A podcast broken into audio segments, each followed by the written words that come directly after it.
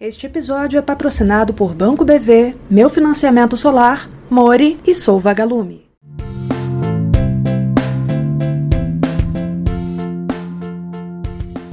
Olá pessoal, bom dia, tudo bem? Terça-feira, 26 de abril de 2022. Eu sou Rodrigo Polito e este é o Minuto Megawatt de hoje, com os principais assuntos e os destaques do dia no mercado de energia.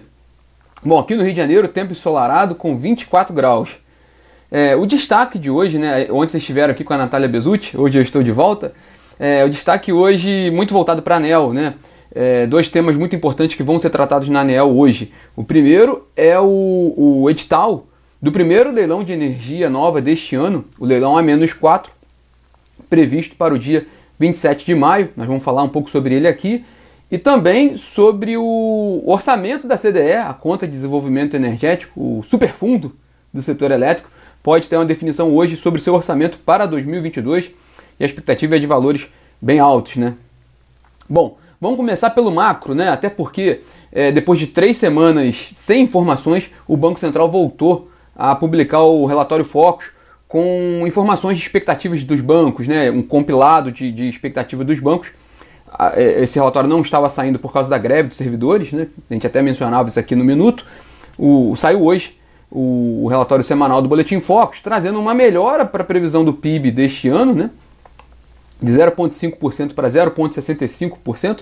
Muito se fala que pode ser por causa do, do, do efeito das commodities, né? o Brasil um país notadamente exportador, então pode ter beneficiado com, com esse aumento do preço das commodities, que pode estar trazendo um resultado favorável para o PIB, então a expectativa de um aumento de PIB para 0,65% em 2022 por outro lado, também houve atualização na previsão de inflação, saindo de 7,46% para 7,65%, então aumentando também.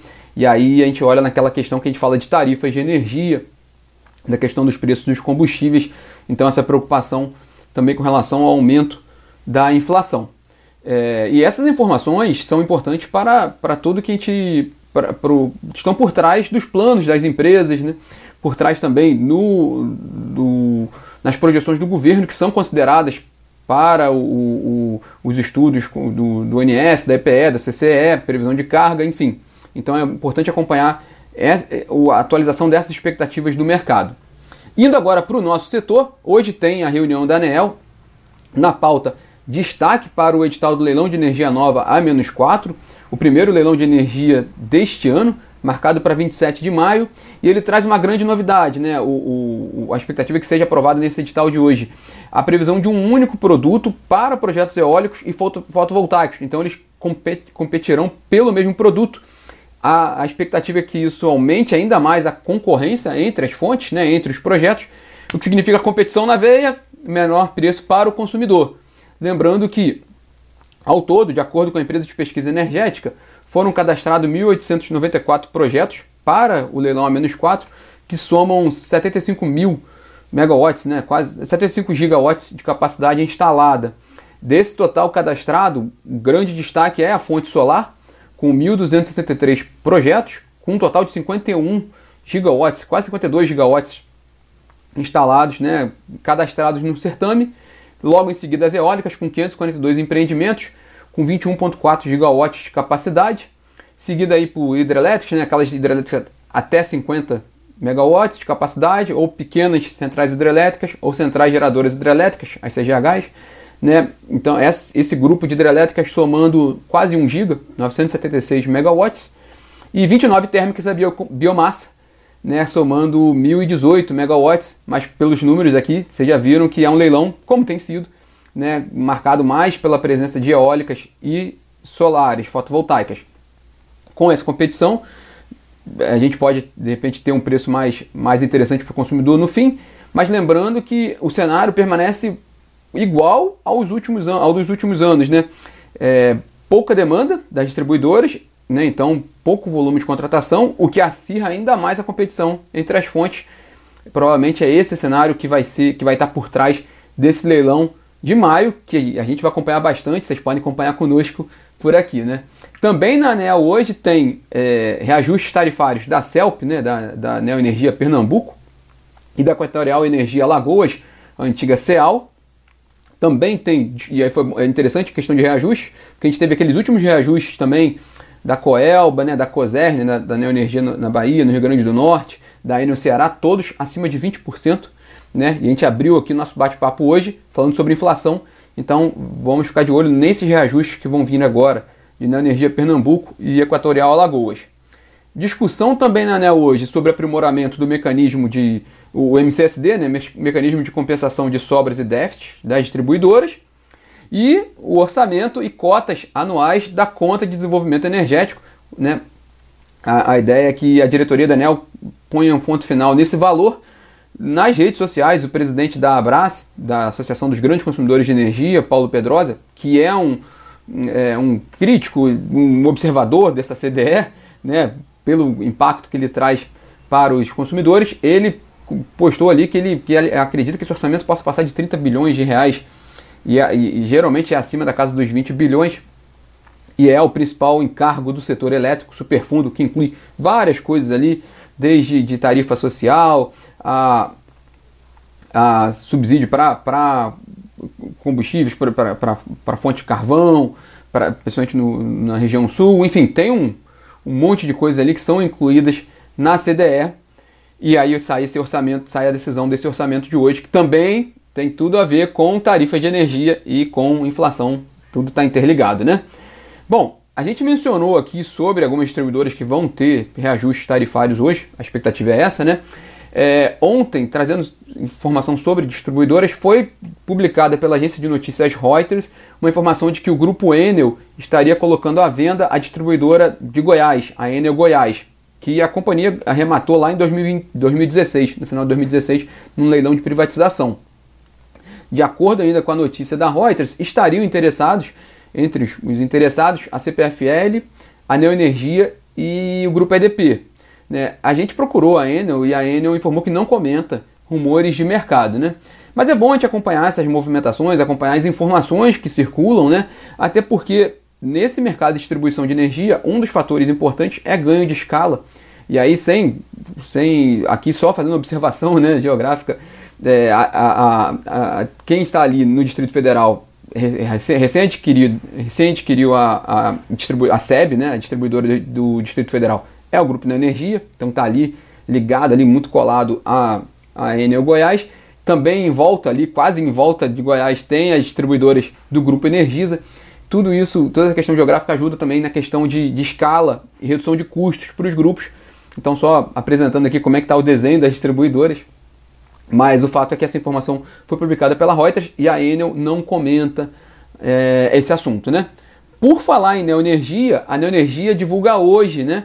Ela, ela, os resultados do primeiro trimestre de 2022. Na verdade, ela abre a temporada de balanços no setor de energia com os resultados do, do primeiro trimestre, né? Saindo hoje após o fechamento do mercado. Os investidores estão muito de olho ali com relação aos efeitos dos dados operacionais das distribuidoras da Neoenergia no primeiro trimestre sobre o resultado do grupo. Isso porque os resultados foram mais fracos, né?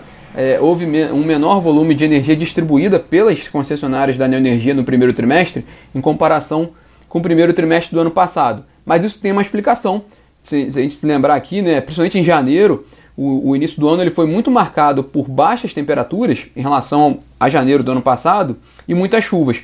Isso tem efeito direto na carga, né? A carga foi bem menor por causa de temperaturas menos elevadas nesse ano. Isso teve reflexo nos dados operacionais das distribuidoras da Neoenergia. Que isso, esses dados operacionais saíram há duas semanas, tem também essa informação na plataforma da Megawatt. É, o Credit Suisse, por exemplo, ele acredita que isso possa trazer algum efeito negativo para o resultado da Neoenergia, junto com uma menor operação termoelétrica do grupo, também por causa dessa melhora da situação hidrológica. Por outro lado, a companhia deve ser beneficiada pelo resultado das suas eólicas e também de novos ativos do grupo que entraram em operação. Bom, o Credit Suisse também aguarda ali o resultado ali da, de outros dados operacionais distribuidoras, de, ainda com uma indicação de melhora no caso de é, índice de perdas, né, e também de qualidade do serviço, no caso ali da, da Bahia, de Pernambuco e da, de Brasília, a mais recente distribuidora do grupo Neoenergia. Vamos acompanhar esse resultado no fim do dia de hoje, né? Para fechar o pacote de empresas, o Tribunal de Contas da União pretende fazer o julgamento do, da modelagem da capitalização da Eletrobras, última etapa a ser aprovada para a privatização da empresa, no dia 18 de maio. Né, saiu essa, essa, esse documento do TCU, né, a gente teve acesso e que pretende fazer esse, esse julgamento no dia 18. A questão é que é um pequeno revés, mais um pequeno revés para o governo, que esperava esse julgamento do TCU com uma aprovação no dia 11 de maio. Né? Então é mais uma semaninha de atraso em relação já ao atraso que, que teve, né? porque inicialmente o governo estava pensando numa aprovação do TCU já nessa semana, né? que, que pudesse sair agora para fazer a operação da capitalização até meados de maio. Com esse, com esse novo julgamento, a expectativa, até o ministro comentou isso na semana passada, o ministro de Minas e Energia Bento Albuquerque, e a própria Natália Bezutti comentou aqui ontem, né, no Minuto, a expectativa do governo agora é fazer essa operação de capitalização da Eletrobras, que deve resultar na privatização da empresa, no final do primeiro semestre ou no início ali de julho. Né? É, bom, a gente não conversou, né, a gente não teve é, um posicionamento do Ministério após essa data dada agora pelo TCU de dia 18 de maio. Mas a expectativa é que também não tenha um efeito prático tão profundo na mudança de prazo, já que saiu de 11 de maio, na expectativa do governo, para 18 de maio, ainda fica dentro daquele horizonte ali que o, que o ministro colocou na semana passada. O fato é que quanto mais vai chegando para o meio do, do segundo semestre, né, mais próximo das eleições, aumenta o risco da operação, porque é uma operação de mercado e vai estar, tá um, e, historicamente, no período eleitoral há uma volatilidade maior natural nos preços das ações e isso também pode afetar ali a expectativa, né, o, o, a disposição dos investidores de fazerem essa operação. Então é um, um sinal de alerta que o governo tem, tem acompanhado ali com relação à privatização da Eletrobras. Bom, e por aqui na Megawatt hoje nós temos dois eventos, né? Temos o Ligados no Preço, às 5 horas da tarde, e que vai ser bem importante esse, esse, esse bate-papo com os especialistas da Megawatt, porque vamos falar sobre os aprimoramentos aprovados pela CEPAMP e os seus efeitos para o PLD de janeiro de 2023. Né? A CEPAMP acabou de fazer aquela aprovação de, de, de ajustes né? dos critérios de aversão ao risco que entram em vigor em 2023 e isso deve ter um impacto no PLD. Nossa, nossa timaça aqui da Megawatt vai explicar isso tudo em detalhes para vocês. Vale a pena essa, esse, esse evento hoje às 5 horas da tarde. Também lembrando que essa semana é semana de PMO, né? O PMO de maio. Então o ONS faz a reunião do PMO de maio essa semana. Então também é bom ter esse bate-papo ali prévio né, com, com, com a Megawatt com relação.